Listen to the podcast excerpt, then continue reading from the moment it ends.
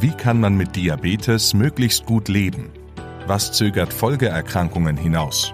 Und wie kann neue Technik bei all dem helfen? Im Diab Info Podcast teilen Menschen mit Diabetes ihre Erfahrungen. Wissenschaftlerinnen und Wissenschaftler geben Infos direkt aus der Forschung.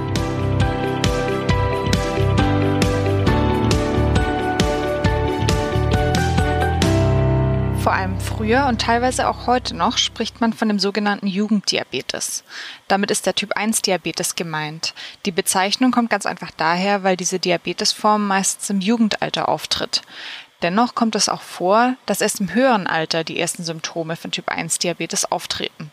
Genau darum soll es heute in diesem Podcast gehen. Zu Gast in dieser Folge ist Frau Prof. Dr. Sendrödi, ärztliche Direktorin der Klinik für Endokrinologie, Diabetologie, Stoffwechsel und klinische Chemie des Universitätsklinikums in Heidelberg. Es freut mich sehr, dass Sie heute hier sind. Hallo, Frau Prof. Sendrödi. Hallo, danke für die Einladung. In welchem Alter treten dann gewöhnlich die ersten Symptome einer Typ-1-Diabeteserkrankung auf?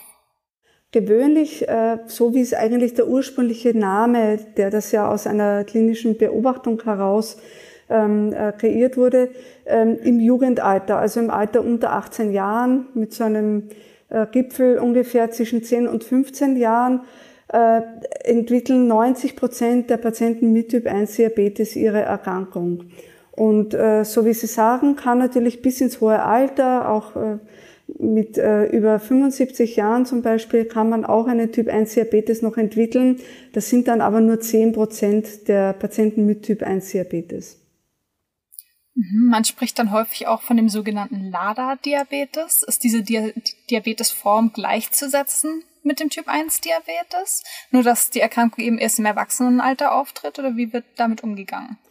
Ja, LADA-Diabetes ist ähm, ein Ausdruck für Late äh, Onset Autoimmune ähm, Diabetes und ähm, das ist einfach ein autoimmuner Diabetes, also eigentlich auch ein Typ 1 Diabetes, der eine, einen anderen klinischen Verlauf hat. Formal zählt man LADA-Patienten auch zu, zum äh, Typ 1 Diabetes. Also die europäische Leitlinie spricht da von Typ 1 Diabetes und ähm, nimmt da den Lader mit hinzu, so dass man diesen äh, Lader-Diabetes, das ist eigentlich eher eine, eine ältere Bezeichnung und die, ähm, die genaue Definition, also die unterscheidet sich äh, zwischen den Publikationen immer so ein bisschen, aber die ist schon so, dass man sagt, das ist ein Diabetes, der ähm, Autoantikörper positiv ist, also Antikörper, GATT-Antikörper, Antikörper gegen Inselzellen, ähm, im Alter über 30 auftritt und wo in den ersten sechs Monaten nach Diagnosestellung noch keine Insulintherapie notwendig ist. Also in den ersten sechs oder zwölf Monaten ähm, bedürfen diese Patienten keiner Insulintherapie. Das ist so ungefähr die Definition Wobei ähm, es ja häufig so ist, dass wenn so jemand einen, eine Diabetesdiagnose hat, nicht unbedingt die Autoantikörper bestimmt werden. Das heißt, äh, wenn ein äh, Patient äh, äh, vorstellig wird mit erhöhten Blutzuckerwerten und älter ist als 30 und erstmal kein Insulin braucht, was man daran festmacht, dass eben kein ähm, fulminanter Verlauf vorliegt, also dass äh, nicht dieses, äh, die typische Manifestation, wie man sie bei Typ 1 Diabetes kennt, passiert, nämlich dass eben ähm, eine Polyurie und Polydipsie, also dass sehr viel Wasser getrunken werden muss und ähm, große Harnmengen ausgeschieden werden, dass man stark an Gewicht verliert und die Blutzuckerwerte sehr, sehr hoch sind ähm, und äh, im schlimmsten Fall sogar eine sogenannte Ketoazidose auftritt, also eine ähm, Ansäuerung auch äh, des Blutes. Wenn das nicht äh, vorliegt, dann, dann ist es auch oft nicht üblich, dass man die Autoantikörper bestimmt. Das heißt, unter Anführungszeichen fälschlicherweise werden solche Patienten dann oft erstmal als Typ 2 Diabetes klassifiziert und auch so behandelt. Ob das wirklich falsch ist, ist vielleicht auch eine akademische Frage. Also wir, wir wissen aus eigenen Daten in der deutschen Diabetesstudie, die am Deutschen Diabeteszentrum in Düsseldorf, aber auch im DZD, Deutsches Zentrum für Diabetesforschung, deutschlandweit durchgeführt wird.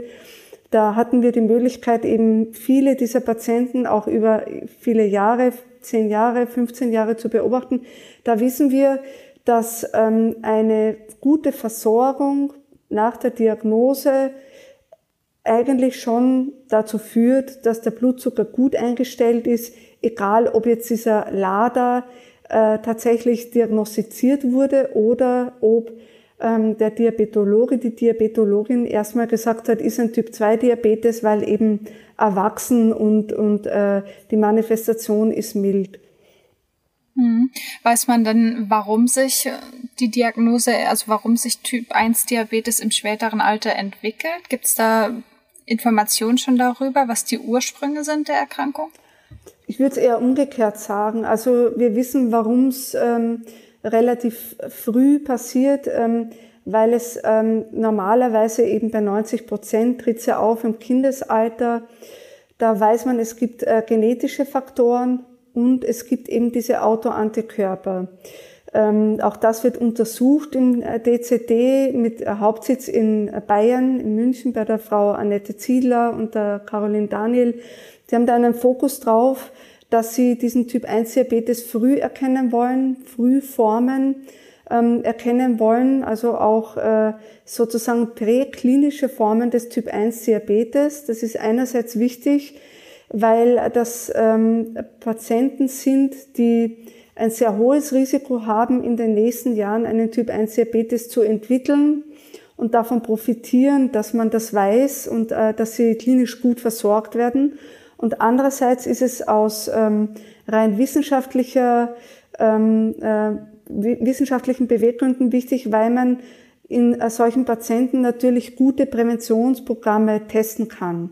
Und da weiß man, dass also die haben dort einen Test entwickelt, wo sie ähm, das Risiko früh feststellen können und dann eben Aussagen treffen können bei Studienteilnehmern, ob da ein Typ 1 Diabetes sich anbahnt oder nicht. Und das steigt einfach mit ähm, der Zahl der Autoantikörper und mit dem Titer der Autoantikörper. Das heißt, es ist etwas, ähm, wenn das äh, sehr früh äh, passiert, ähm, dann äh, werden eben die Inselzellen angegriffen und äh, das hat dann eben den Verlauf, dass die Inselzellen kaputt gehen und die Insulinsekretion ähm, ähm, eingeschränkt wird. Und dieses autoimmunologische Geschehen, das passiert dann ähm, mit diesem Altersgipfel in den Jugendjahren und nimmt dann mehr und mehr ab. Kann natürlich auch später stattfinden, aber ähm, Risikofaktoren, wie gesagt, sind genetische Faktoren, die sich dann eben schneller durchsetzen im Jugendalter und dann aber auch Umweltfaktoren, äh, die man jetzt eben untersucht, wie zum Beispiel frühe Infektionen mit Coxsackie-Viren. Das wird ähm, immer wieder ähm, herausgefunden. Was auch ein Risikofaktor sein kann, ist äh, glutenhaltige Ernährung im Alter unter äh, drei Monaten, wenn die eingeführt wird. Und ähm, sozusagen, wenn diese sensible Phase ohne Manifestation eines äh, Typ 1 Diabetes äh, vorüberstreicht, dann sinkt das Risiko, dass man das später noch entwickelt, aber es ist dann doch noch da. Mhm. Wenn jetzt aber der Typ 1 Diabetes diagnostiziert wurde, dann ähm, ist es ja nicht heilbar. Das ist jedenfalls der aktuelle Stand. Ne? Ähm, wie wird dann dann die Diabetesform behandelt grundsätzlich? Vor allem auch, wenn dann die ersten sechs Monate vorbei sind und ähm, der Körper selbst immer weniger Insulin produziert. Also das ist richtig, was Sie sagen. Typ 1 Diabetes ist noch nicht heilbar diese Frühformen, also wo man sagt, da sind ähm, einige Antikörper schon positiv, ähm, der Titer hoch, Risikofaktoren liegen vor.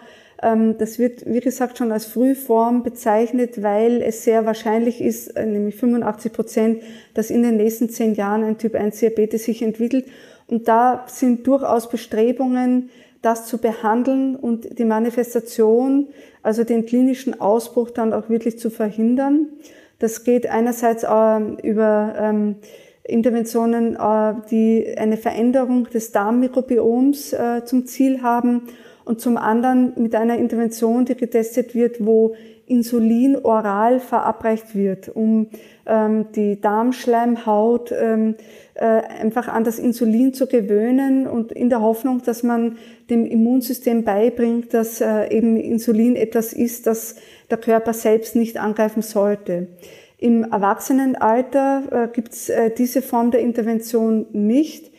Ähm, da versucht man eher die Behandlung des Typ 1 Diabetes maximal zu optimieren, eben durch eine ähm, Erleichterung bei der Blutzuckereinstellung, ähm, durch ähm, auch äh, Tools wie zum Beispiel die kontinuierliche Blutzuckermessung, die ja immer äh, ähm, leichter zugänglich ist und bei Insulintherapie eigentlich schon State of the Art ist.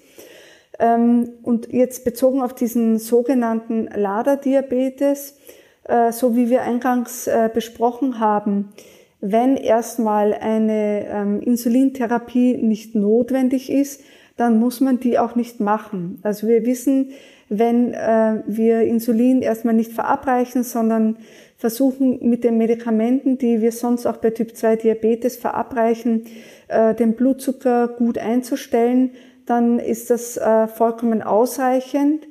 Es ist ein erhöhtes Risiko da, dass ähm, eben die Bauchspeicheldrüse früher so stark beeinträchtigt ist, dass eine Insulintherapie notwendig ist. Und dann wird man auch mit der Insulintherapie ähm, mit hineingehen müssen. Aber es gibt keinen Grund, durch die Diagnose direkt mit der Insulintherapie zu starten. Sollten sich Personen mit LADA-Diabetes an eine spezielle Ernährung halten? Oder ist es hier auch eher so wie Personen mit Typ-1-Diabetes, die es im Jugendalter diagnostiziert bekommen haben, die dann quasi einfach gucken müssen, wie viele Kohlenhydrate essen sie, wie wirkt sich das zusätzlich aufgenommene Fett aus auf den Blutzucker und das dann auf, anhand dieser Faktoren ähm, zu berechnen und eine individuelle Insulindosis abzugeben. Ist das da das gleiche Vorgehen oder gibt es eine bestimmte Ernährungsform beim LADA-Diabetes? Also, wie gesagt, LADA ist ja eigentlich Typ 1 Diabetes und man sagt, wird fälschlicherweise dann als Typ 2 Diabetes diagnostiziert. Aber man muss sagen, rein klinisch hat äh, dieser LADA-Diabetes einiges vom Typ 2 Diabetes. Insbesondere, wenn man die Patienten vergleicht mit Patienten mit Typ 1 Diabetes. Ähm, im, äh, im herkömmlichen Sinn, also egal ob jetzt in der Jugend oder im höheren Alter diagnostiziert, also der, die, ähm, die ähm, sozusagen saubere, äh, sauber zuordnbare Verlaufsform wäre ja fulminante Manifestation, Beta-Zellversagen und Start Insulintherapie. Wenn man jetzt LADA-Diabetes-Patienten vergleicht mit Typ-1-Diabetes oder mit Stoffwechselgesunden, dann sieht man, dass die eine stärkere Insulinresistenz haben ähm, aber immer noch besser sind als Typ 2 Diabetespatienten. Sie sind meistens etwas übergewichtiger als gesunde und als Typ 1 Diabetespatienten, aber doch schlanker als Typ 2 Diabetes. Also es ist so ein bisschen eine Zwischenform. Und ähm, was, was auch immer wieder beobachtet wird, ist, dass ähm, ein äh, Patient mit LADA-Diabetes manchmal häufiger mikrovaskuläre Komplikationen entwickelt. Also ähm, häufig früher schon Probleme mit den Nieren äh, bekommt ähm, oder auch äh, mit den Augen, manchmal auch Neuropathie. Also das, das scheint zumindest in manchen Studien etwas früher aufzutreten und deckt sich mit dem, was wir bei den neuen Subtypen des Diabetes auch beobachten, wo wir auch den schwer insulindefizienten Diabetes haben. Das sind Patienten ohne Autoantikörper, die aber früh nach Diagnose eine Einschränkung der Insulinsekretion aus der Bauchspeicheldrüse haben, die auch eher früh eben Neuropathie entwickeln.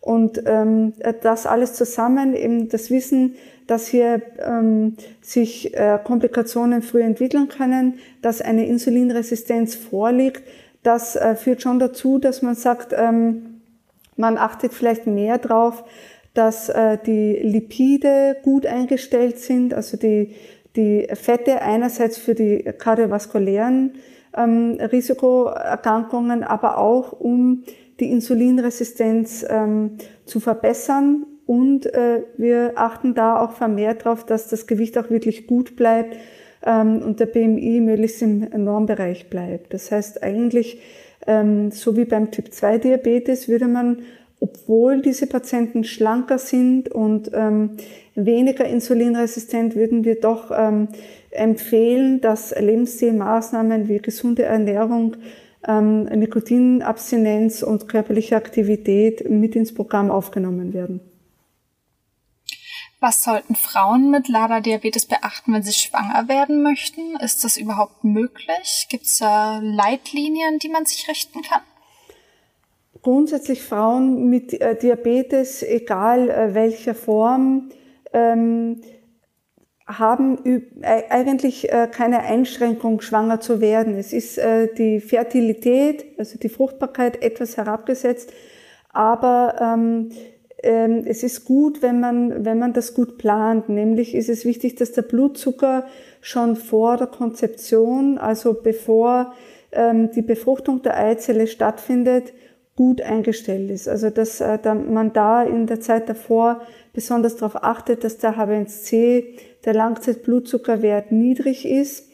Und ähm, eigentlich jede Patientin mit Diabetes sollte dann auch engmaschig kontrolliert werden, auf jeden Fall äh, beim Diabetologen, bei der Diabetologin ähm, mitversorgt werden, weil mit zunehmendem Gestationsalter, also mit Fortschreiten der Schwangerschaft, es wichtig ist, dass man auch die Insulindosen, wenn schon eine Insulintherapie besteht, anpasst, weil die Insulinresistenz sich verstärkt im Verlauf der Schwangerschaft.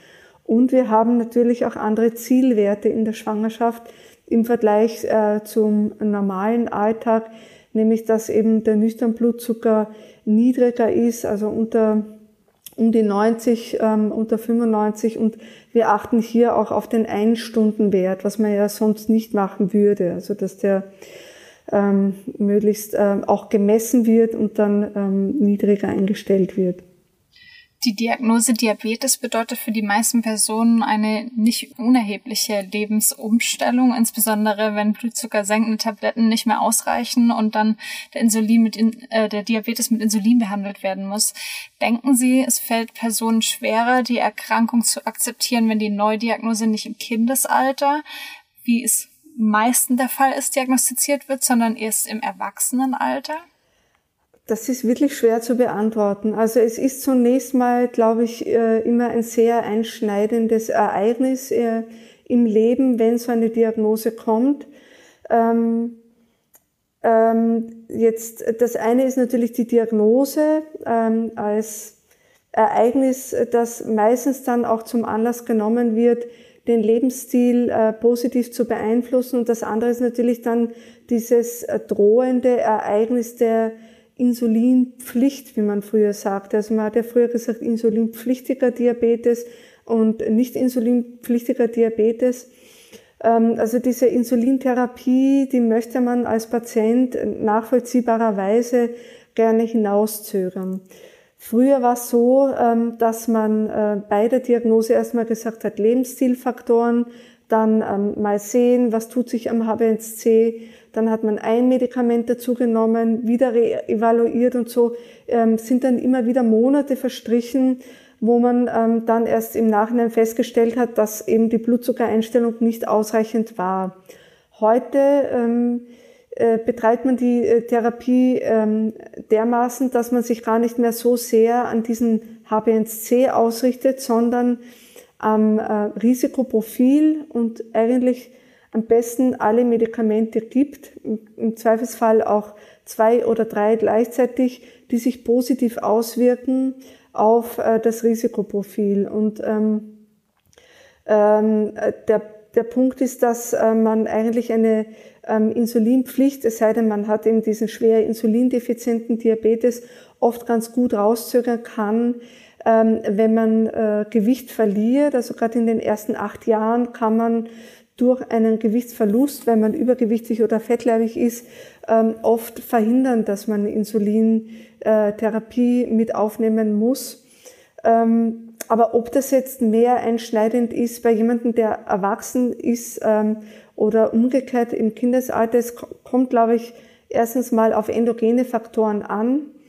Ähm, also wie man sowas überhaupt verarbeitet und dann natürlich, wie das Umfeld darauf reagiert und wie groß die Unterstützung des Umfelds ist. Und das ist im Kindesalter ähm, bestimmt genauso einschneidend, weil man sich ähm, sehr stark von den, von den Kollegen in, in der Schule oder auch im Kindergarten unterscheidet, weniger Freiheiten hat als die anderen Kinder.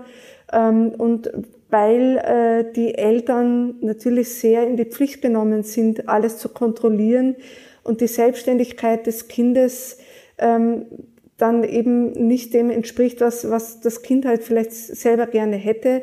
Und äh, da muss man sagen, ist es schon sehr gut, dass es diese kontinuierliche Blutzuckermessung gibt, die es den Eltern auch ermöglicht, sogar aus der Ferne, also von zu Hause aus nachzusehen, ähm, wie, sieht es denn gerade aus mit dem Blutzucker ähm, und da eben mit äh, drauf zu achten und für die Kinder selber in der Schule zum Beispiel ähm, oder auch junge Erwachsene oder, oder ältere Erwachsene im Berufsleben. Es ist schon ein Unterschied, ob man sich stechen muss, ähm, öffentlich vor anderen Leuten, ob man sich zurückziehen muss, um den Blutzucker zu messen oder ob man einfach ähm, durch äh, so eine ähm, durch so einen Sensor einfach am äh, Smartphone nachsehen kann, wie der Blutzucker gerade ist. Also da, da tut sich gerade einiges, dass es erleichtert, ähm, mit der Erkrankung zu leben, weil ähm, man darf nicht die Illusion haben, dass das Umfeld ähm, äh, da gar nicht drauf reagiert. Also es gibt durchaus ähm, immer noch äh, Probleme am Arbeitsplatz oder auch in der Schule, teilweise auch Lehrer, äh, die nicht nachvollziehen können, ähm, äh, was es bedeutet, mit einem Typ 1 Diabetes zu leben, ähm, so dass ich glaube, die Probleme einfach unterschiedlich sind ähm, und ähm, gleichermaßen einschneidend sein können. Insbesondere muss ich sagen, auch in der Pubertät natürlich, wo einfach dieses Muss an Kontrolle oft äh, sehr schwer verarbeitet wird. Wir haben ja vorhin schon darüber gesprochen, dass der Lader-Diabetes oft ähm, fälschlicherweise zuerst als Typ-2-Diabetes diagnostiziert wird. Was, ähm, was können Sie den Menschen raten, die die Einschätzung haben, falsch diagnostiziert worden zu sein? Gibt es da Tipps? Ja, also äh, feststellen kann man es einfach durch die Messung der Autoimmunantikörper.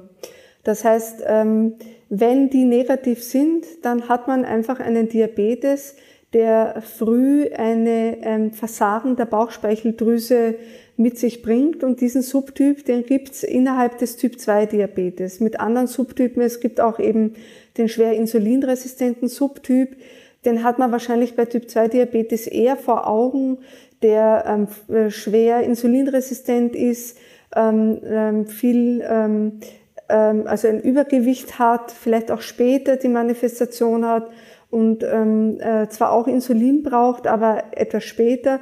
Und dann gibt es so diesen Altersdiabetes, äh, der eine, der eher mit der Adipositas, also mit der Fettleibigkeit assoziiert ist, der andere, der dann eher mit zunehmendem Alter auftritt. Das sind dann oft mildere Verlaufsformen. Und wie gesagt, der, der Lader ist ja eigentlich zunächst mal ein Typ 1 Diabetes, der aber nicht sofort Insulin benötigt. Und wenn man den Verdacht hat, dann kann man ja den ähm, äh, ausräumen, indem man äh, den behandelnden Arzt, die Ärztin bittet um die Bestimmung der Autoantikörper. Es muss aber nicht unbedingt eine Konsequenz haben. Also ähm, es ist eine Schublade, in der man erstmal landet, aber so wie das unsere Daten auch zeigen, die Behandlung äh, nach dem Bedarf die individualisierte Behandlung des Patienten steht im Vordergrund und die kann bei LADA einfach bedeuten, dass man längerfristig noch kein Insulin benötigt. Gibt es noch etwas, was die Personen mit der Erkrankung mit auf den Weg geben können? Ähm, äh, also wie gesagt, ähm, man äh, muss damit rechnen, dass eine Insulinpflicht ähm, irgendwann unter Anführungszeichen auftritt und ähm, die kann sich dann doch auch dramatisch manifestieren. Und das heißt, dass man dann verstärkt Durst entwickelt, Gewicht verliert, ähm, einen stärkeren Harndrang hat. Das heißt, es äh, ist gut, wenn man, wenn man äh, eben die Vermutung hat und das weiß, dass man bei ähm, steigenden Blutzuckerwerten ähm, dann auch eine Ketonmessung im Urin macht. Äh, das, was ein bisschen ein Problem ist, ist, dass man ja sozusagen als Typ-2-Diabetes-Patient nicht unbedingt den äh, Blutzucker messen muss. Also solange man keine Insulintherapie hat, muss man den Blutzucker nicht messen. Das heißt, ähm, es ist dann schon gut, wenn man äh, eben regelmäßig zum Beispiel im Rahmen eines DMB-Programms ähm, auch die Untersuchungen ähm, vornimmt und dann eben darauf achtet. Frau Professor Santrödi, vielen herzlichen Dank für das Gespräch. Es war wirklich interessant zu hören, was es mit dem LADA-Diabetes auf sich hat. Dankeschön. Hat mich sehr gefreut.